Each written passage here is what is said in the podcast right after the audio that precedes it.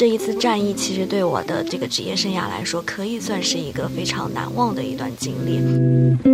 之前我们本来是准备带着孩子一起去奶奶家过年，然后奶奶家是在湖北荆州。一个好的稿子肯定是要见人见事的，嗯，所以它更需要一些现场感。其实蛮考验在电话采访的过程当中，怎么样去把一个场景或者把一个事情给写得更有细节。可能在整一个过程当中，最让我感受深刻的是，这个城市里面普通生活的人。等我回来之后，老是会在我脑子里面想起一句歌词，就是平凡的人给我们最多感动。欢迎大家收听这一期的会客厅。这期会客厅比较特殊啊，是我跟老薛两个人录这样一期节目。然后我们第一次邀请到的是自己的同行，一位是东南商报的王心怡。听众朋友们，大家好，我是来自东南商报的记者王心怡。还有一位是来自于宁波电视台的记者郑莹。大家好，我是来自宁波新闻的记者郑莹。就是说，今天来聊的都是女记者，在这个行业里面，女生是不是都是属于大多数？可能还是需要很多男性记者做摄像，或者随着我们机器变小，说不定有一天女生也可以单打独斗。嗯，其实今天我们四个人凑在一起也特别的不容易，约了很久，然后就我们想聊一聊，就面对这一次重大的疫情报道，记者身处在其中的一些感受吧。其实是有点好奇，因为在疫情期间，我们采访了好多好多一线的战役的人员，但是好像就忽略了我们的自己人，因为报道这些疫情的人，也是一次不同的战役吧。可以算是一个非常难忘的一段经历。我记得我们那段时候是，其实是大年三十的晚上就已经开始在工作了。过年也就没有回家。嗯，回了。我是大年二十九的时候回的家吧，然后就三十就开始接到活了嘛。那然后初四的时候就回到宁波来了。然后就其实一直因为。我我反正自己没有家庭，然后那段时间反正就除了工作还是工作吧。我们的几个记者，包括一些编辑，就是临时组了一个群嘛。那那个群其实是在我们原本的采编大群之外的一个小群。最刚开始只有四五个人，加上领导的样子。但是随着这个整个战役的这个战线的一个推移，它慢慢慢慢增加到了十多个人，然后二十多个人，整个流程吧，它也。是在慢慢的从最开始的一个慌乱到后来的一个忙而不乱的一个过程。嗯，阵营呢？这应该是老记者了，可能比心仪时间长一点吧。但今年真的是很特殊，因为之前我们本来是准备带着孩子一起去奶奶家过年，然后奶奶家是在湖北荆州。我们是订了之前订了一月二十一号的飞机，飞到天河机场，然后再去汉口火车站转动车去奶奶家。然后我们最后是在一月二十号的傍晚。就是各种消息，然后奶奶说还是不要去了，可能也会有一些存在不确定因素，然后我们就临时退了机票，然后就待在家里，开始了怎么说呢？开始了很又是工作又是生活很不平凡的一段很特别一段时间吧。然后我们频道也是，因为我们频道主要两个是看看看和宁波新闻两个呃新闻栏目吧。然后我们是在具体哪一天忘了，从中午开始推出了一个直播的节目，所以说我们的。怎么说呢？是两档两档新闻的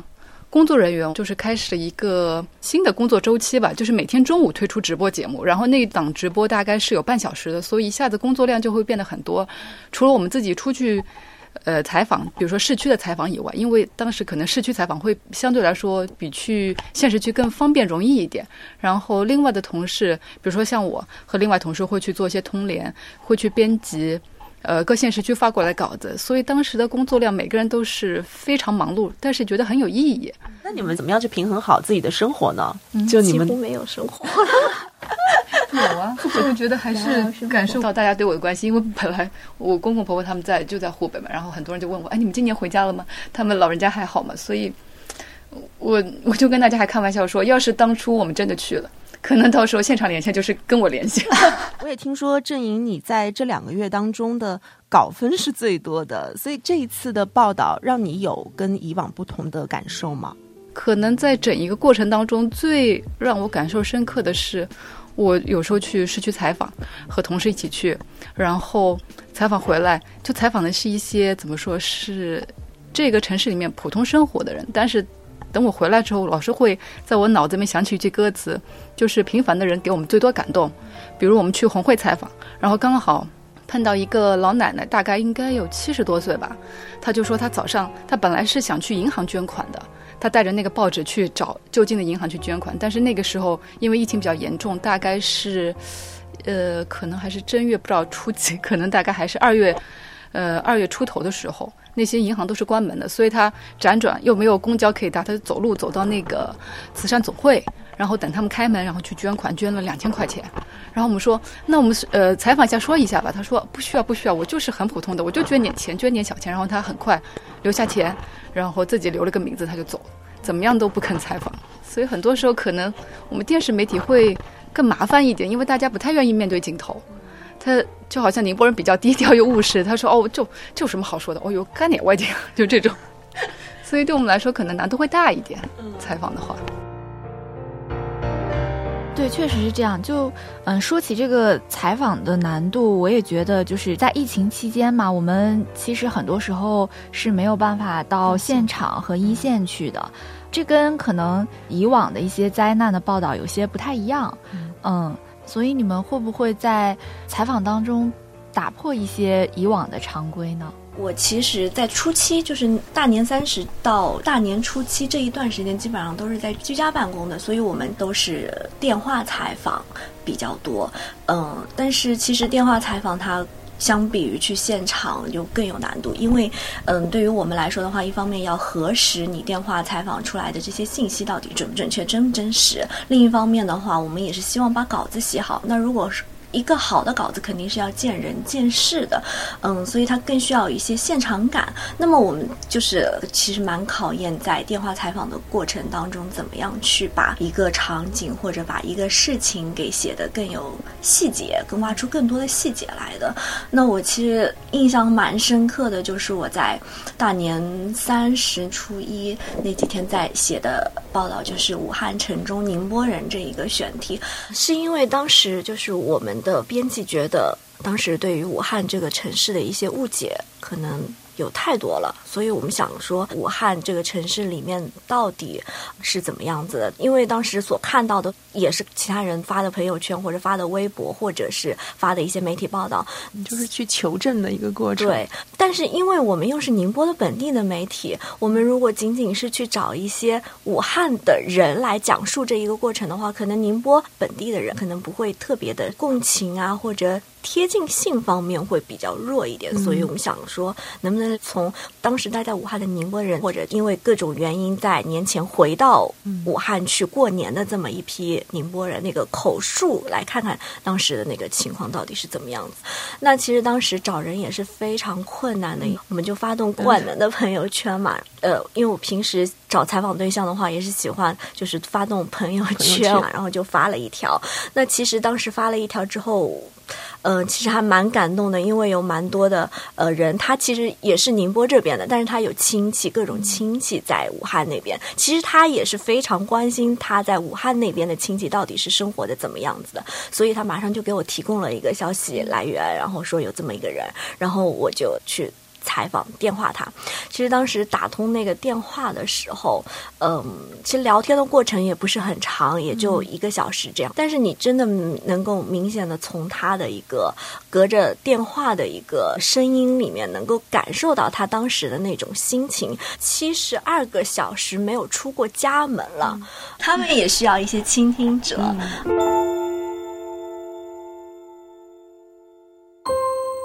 就封城那一天，他其实是那天晚上就是整个晚上都没有睡觉，因为封城的消息，武汉封城的消息是当天凌晨两点的时候出来的，然后到凌晨两点到呃真正封城十点，然后中间有这么八个小时的时间段，他其实他周边的很多朋友啊，包括同学啊，都趁这八个小时逃出来了，然后他就说了一句话，就是。有一种逃亡的感觉，像他们这种出不去的人，就像我印象最深刻的一句话，我不知道能不能到时候能不能放出来。当时他说出这句话的时候，他的整个他就是整个话声线他是哽咽的。嗯，好吧，大家应该在此刻是听不到这句话了，因为它大概率的会被我们剪掉。但是我们确实会有这样的一个矛盾，当我们在写稿的时候，会面临一种，就是你明明知道这句原话写出来或者播出来，它会更有共情点，嗯，会更有力量。或者是更接近一种真相，嗯，但是你不能这样子写，对，因为文字可以操作的一个空间和余地更大一点。比如说，我们如果在稿子里面表达想表达的东西表达不出来的话，我们可以通过一些手记啊或者侧记啊，就这种其他的形式去进行一个表达。我觉得，就是你刚才说这个问题上面，就是我想到了，其实有一些采访对象说的话，你不会去放进去。我觉得对于我来说，除了一个就是能不能放的这样一个考量，就还有一个，其实有一些人他在采访的时候，他也是处于一个情绪比较激动的状态的，就是他可能说出来的话，他自己也不能负责。就我觉得这个时候，你就要去凭自己的经验去判断一下他这个话。嗯，是不是能够代表他这样一个群体？因为我觉得我们的多数报道还是希望通过一个人反映某一个群体或者某一个现象，也不是说直接放上去才是真实，你不放上去就不是就就不是真实。对，其实作为记者的话，他可能需要更加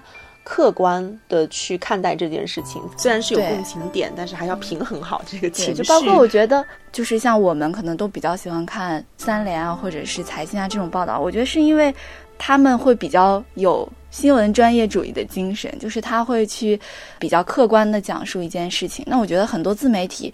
其实他是他是会觉得他知道某一个点一定能戳到你，对，所以他就会把那个点放大。嗯，很多人会觉得他写的很好，但我觉得那并不见得是一种真实。但是他现在的话，好像大家都喜欢被情绪所掌控，特别是在非常时期的时候，需要情绪需要出一个出口。对你可能比如说谣言，它它的传播度就是比真相还快。对，就是被煽动，就是永远是人类的弱点。阵营呢？阵营有遇到过这样的情况吗？就 好像那天是三月十三三月几号，就是宁波最后一例那个确诊病例出院嘛。其实那天上午是第一医院的最后一例出院，然后下午是二院的最后一例出院，然后二院出院那位是刚好全市最后一位。但其实一开始可能是没有协调统筹好，就是下午这个出院的人特别临时，大家都是上午去完第一医院之后，同一波记者下午又赶到第二医院去，然后大家在那边赶稿子说哇这是要清零了吗？怎么样？然后大家都很兴奋，结果写完稿之后，可能我们因为是宁波新闻是新闻联播之后才播出的，然后。那个就是在差不多七点之七点左右的时候才说，我那个稿子可能没法播，因为它可能会有一个通稿，有一些语言上的统筹安排，所以我觉得还蛮可惜的。因为我觉得差不多是算是见证了一个历史吧，因为你亲眼见到全是最后一位确诊病例他出院，就还蛮可惜的。而且那些医生啊、患者讲的话都就是很平实，但是很感人，但没有播出来。因为他最后给我们发了一个通稿，没有任何采访，然后贴一些那种航拍的大镜头。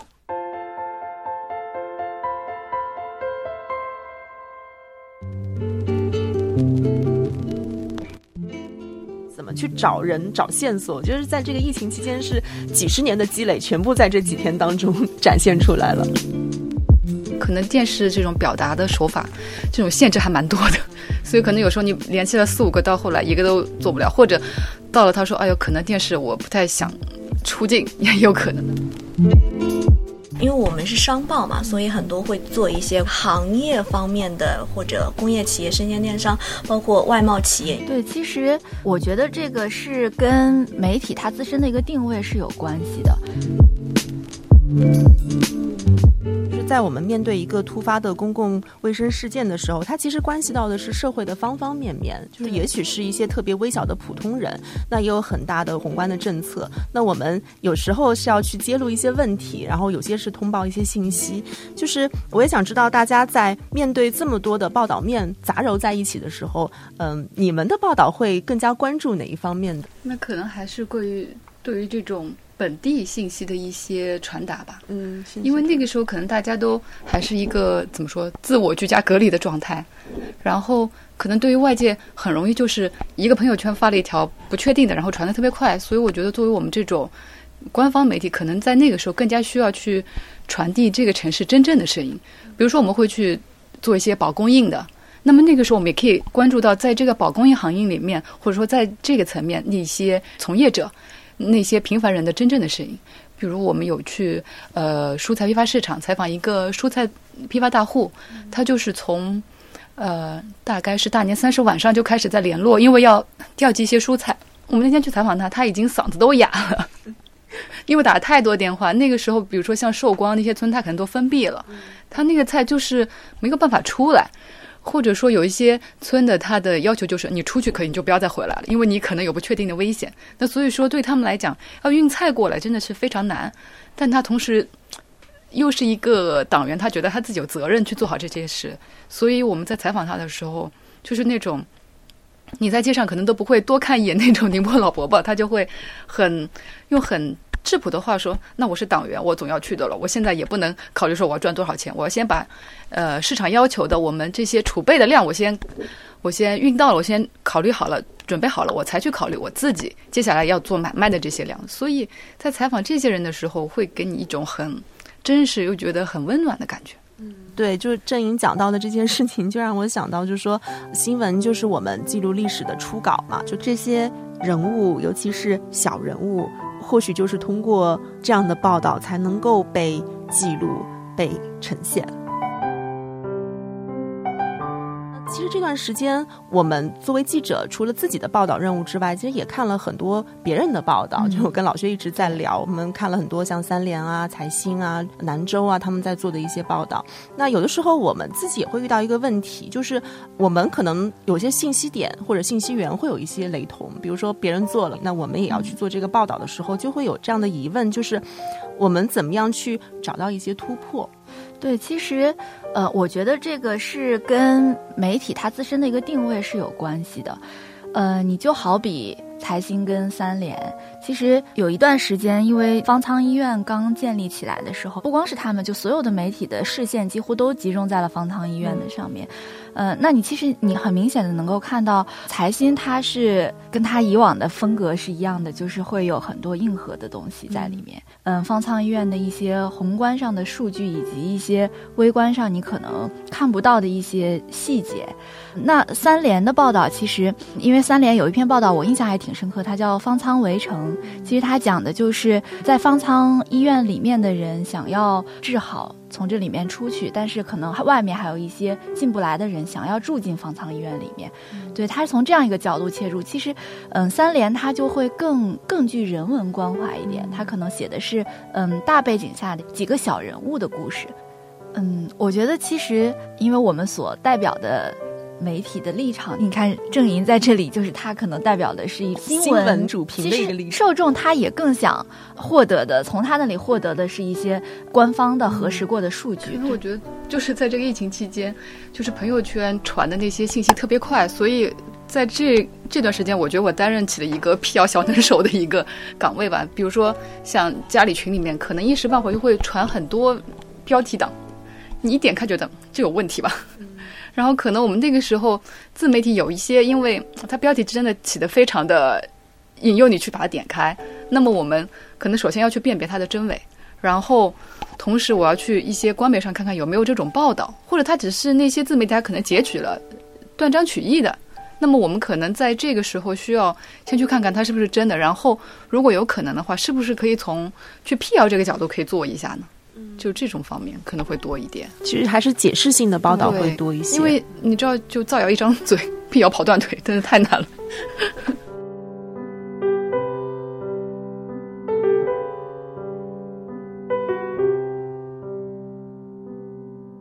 尤其我觉得这次疫情可能也是一个转折吧，就是你们在采访的过程当中有这样的感受吗？就看到一些不一样的东西。我觉得可能以前看到的是一个。比较正常的状态下，大家的一个工作的流程，可能就是一个像呃机器上的螺丝钉一样一板一眼的。但是在非常时期，大家都要打破这个机制的情况下，就会有一些真实的东西出来了。嗯。我觉得应该是要提到那个复工那个阶段了，因为复工那个阶段，宁波的整个其实它是跑在全国蛮前面的，那也是成立了一个复工应急小组。当时其实这个选题是领导让我去做的，当时我接到这个选题，我觉得复工应急小组，其实我对于这个选题，我就觉得啊，做起来肯定是又是很官方的一些东西，肯定没有什么太大的一个。空间和发挥的余地，但其实这个选题我是跑到现场去，因为这个应急小组是设立在那个市政府的一个会议室的，就是我当时跑到现场去的时候，就是就是直接推翻了我之前对于这个的印象，因为他当时嗯。它是分成几个四个小组嘛，然后当时有所有关于一些企业复工要打过来的电话、咨询电话，包括大大小小的一些咨询电话，全部都是打到这小组里面去的。所以真是真的观察到，我就是有一个工作人员，他前面有一杯水嘛，他已经见底了，然后。盖子还是打开的，然后我待到十一二点要回去的时候，他那杯水还是同样的状态，那也就意味着他在至少两个小时的这个这段过程当中吧，他就没有。再去给自己倒过这么一杯水，但其实我观察了一下倒水的这个地方，也就是离他只有五步到十步路的这么一个距离吧。他整个就是在五分钟的这个过程当中，他一直在接电话，一直在接电话。当他挂下电话的时候，他跟同事说的声音的整个透露出的一种疲倦，包括我跟他采访也是断断续续进行的，就是插在电话的缝儿里面进行的。但是当他电话响起来，当他接电话的时候，他整个状态的切换吧，让我觉得，嗯，其实从这一个人，他其实也可以从小的切口去折射出我们宁波的政府啊，真的是在帮宁波市民和宁波企业去解决一些碰到的问题的。这也是我之前跟老薛在讨论这个采访提纲的时候，我们就说到了，可能作为媒体的话，我们如何去体现一种双向的沟通？就呃，百姓会不太理解，说，哎，这个事情怎么没有这么快的解决？官方在做些什么事情？或者我们看到的可能就是非常表面的新闻发布会，那些语言实在是太空洞了，就没有一个共鸣的点。嗯，所以可能我们需要用更多的报道或者自己观察的点，然后去帮呃大家去捕捉这个真实的东西，因为大家可能喜欢看到一些小。小点，你看到一些真实的样子，而不是说大家都准备好了。我只是告诉你，这个可能嗯不是那么能够共情。其实，嗯，这应该很有感触，因为你说你接到太多的通联稿了，但是怎么样把通联稿变成一个生动的报道？因为在这个特殊时期，那些通联稿都变得非常鲜活，它本身可能那些镜头都会告诉你很多很多信息啊，比如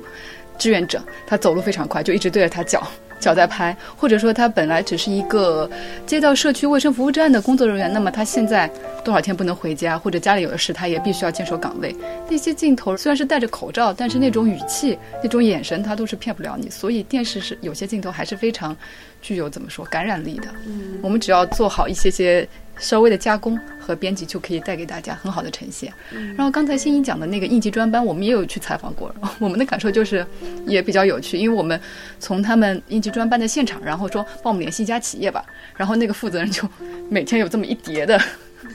呃一个怎么说文件袋吧，他说每天喏，这是我们今天接的电话一百多个，都然后非常详细，几点钟什么谁打了电话，什么问题解决的怎么样。他每天都会有这么一个信息的录入，所以到后来我们就是通过他的联系去到求助的一家企业，刚好也是一个怎么说是爱心企业，他们是做那个呃消毒设备的，是要给湖北咸宁那边的隔离点去送五套设备，当时送往武汉的这个物流通道基本上是通不了的，所以他们就给应急专班打电话说我们怎么办。能不能想想办法？然后应急专班的那个负责人就跟他们企业负责两个人加了微信，变成那个微信好友，在那边沟通。其实从头到尾这两个人就是没有见过面，但是在微信上你可以看到，就及时的回复各种，比如说什么复工的那个表格批复给他，然后一个说谢谢你啊什么之类。两个人可以说是最熟悉的陌生人吧。所以这种事情可能会让我们真切的感受到那种一些宏大的政策落地到现实，落地到。每一个人身上落地到每个行业、每个企业的时候，它真正发挥出来的作用，这个可能会是我觉得我们做记者比较有意义的一个事情，因为我们是真的在发现，在这个特殊时期，每个人都在用自己的力量，让整个社会，让整个疫情向好。